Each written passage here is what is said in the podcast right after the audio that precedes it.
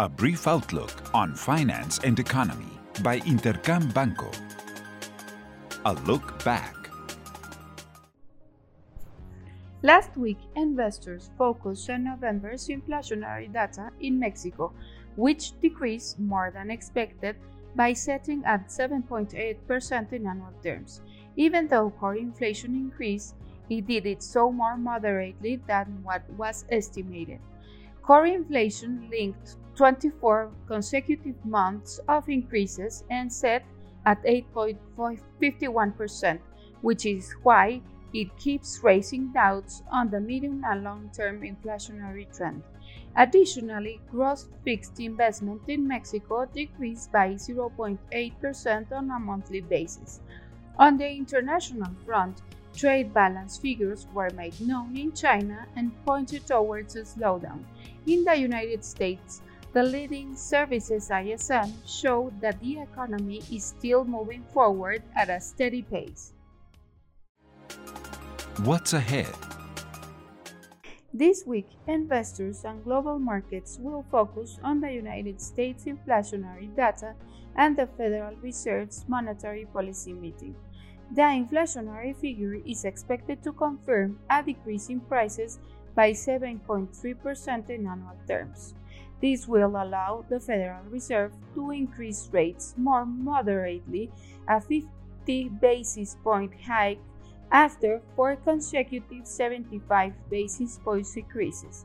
Along with the Federal Reserve decision, new macroeconomic forecasts will be made known. Markets will focus on the dot plot, which determine where the Federal Reserve forecasts the highest level of interest rates will go. It's probable that the Federal Reserve members may estimate level above the 5 and 5.25 that markets are already taking into consideration, which is why volatility during the week cannot be discarded. Inflationary data will also be crucial, as any upward surprise could increase uncertainty revolving around the Federal Reserve decision. Banco de Mexico will also carry out its monetary policy meeting in which likely increase the rate just as aggressively as the Federal Reserve, since the Central Bank of Mexico benefits from holding its meeting one day after the Federal Reserve. The European Central Bank will also make an interest rate decision. Forecasts expect an increase of 50 basis points along with the central banks of the United States and Mexico. This week will also bring other relevant economic data such as retail sales and industrial production in the United States. Industrial production figures will also be revealed in Mexico Lastly, December timely PMIs will be made known in the United States and in Europe.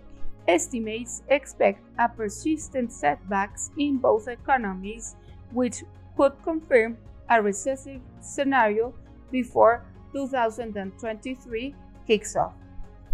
I hope you have a great week. I am Alejandra Marcos. This was a brief outlook on finance and economy by Intercam Banco.